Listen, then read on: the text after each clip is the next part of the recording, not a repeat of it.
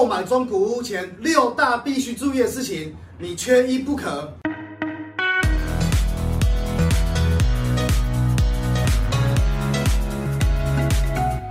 嗨，大家好，我是 Ken。上一集买中古屋前必须要注意的六大事项，那前三项事项。相信这边哦已经有上面的回顾了，请大家点选上面的影片回顾，就可以了解说我上一部影片到底在讲什么了哦。那紧接着 Ken 要准备要跟大家分享，必须要注意的后面的四五六事项是什么？当你知道以后，你的买房子买中古屋就绝对不会再吃亏。首先第四点就是下好离手，确保资格。我们又不是在赌博，为什么会有下好离手这个名词呢？其实。当我们喜欢这栋房子的时候，我们看了跟房屋中介看了非常非常多的房子，可能看了十间，可能看看二十间，可能你只看了五间，可是心中看到那间，我就是喜欢的。我懂是尬意啊啦。那喜欢后，我们下一个动作是什么？其实很多很多的首购主会在这边犯了一个很大的错误，就是想的太多。什么叫又想的太多？因为房地产这种资产，其实它是非常特殊的资产，就是。全世界的东西都可以被量产，除了房地产这件事情，房地产这个物件是无法被量产的。我们新城屋每一栋建设公司盖出来的新城屋，每一栋虽然都是标准化盖出来的，但实际上每一栋也不可能百分之百一模一样。所以房地产这种资产是独一无二的。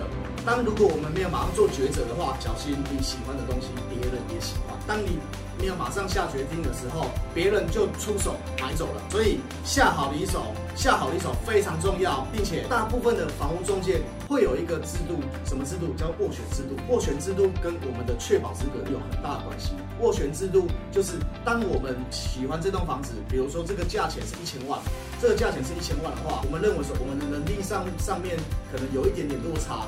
或是说你查出来说这栋房子合情合理，在经过家人跟中介讨论之下，认为说这栋房子的合情合理价钱是九百五十万，你希望透过中介的周旋和斡旋，把它谈到合情合理的价钱的话。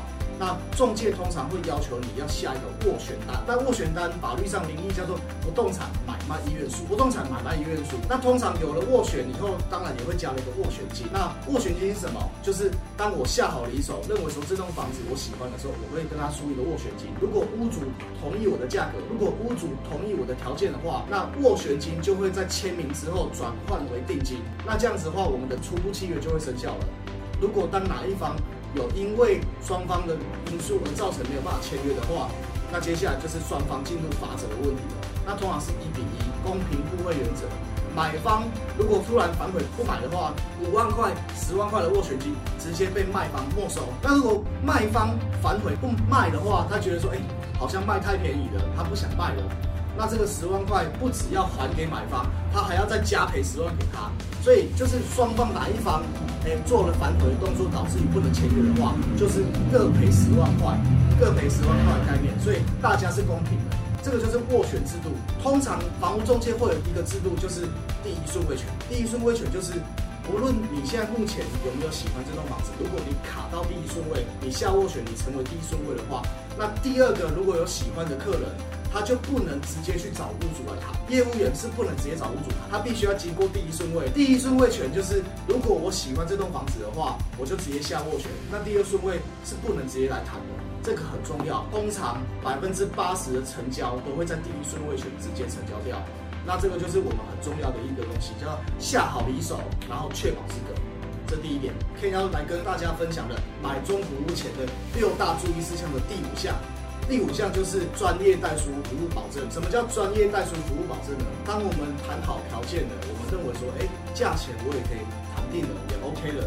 那相关条件我也觉得说没问题了，买卖双方就会到中介公司这边来去做一个签约的动作。那签约的话，一般来讲，房仲公司都会有他们所谓的特约代书来去做配合。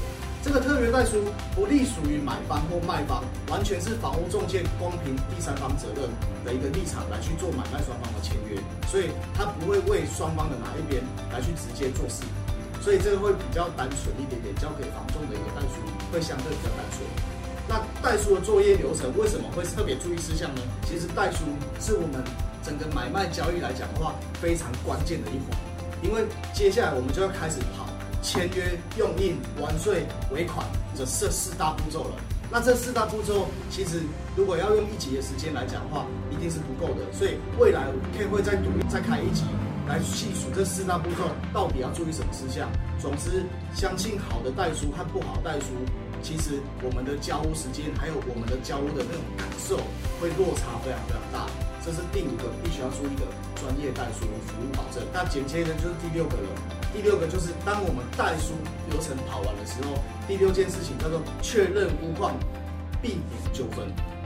确认屋况，避免纠纷，就是当我们最后要签约、用印、完税、交屋的时候，那那个交屋就是我们必须要去验屋的时候了。那很多时候从签约到交屋，通常如果我们有办贷款的话，都会要一个月到一个半月的时间。那说长不长，说短其实也不短。很多在交屋之前的屋主。都会在家里先去清空或是搬运，那会不小心会折损到原本买方他看的屋况。哎，他看的屋况本来在那天是长这样，那因为在搬运的过程当中，或是说屋主亲戚当面把那些本来要答应给买方的东西，他把一并搬走了。哎，那这样买方感受就会不好了。这些时间、这些状况都会在验屋的时候被公证的一个公开，然后被验证下来。所以在交屋之前，我们通常会做履约保证账户。如果还没有达到我们心中认为可以交屋的标准的话，会建议买方尽量不要不要轻易的跟地震室，也就是各代书来接近我们的履约保证账户。那这样子的话，我们就可以很清楚的希望中介甚至是屋主这边来去做改善。改善完认为是我们的标准的时候，我们再跟地震室这边讲说，哎，可以开始交屋了。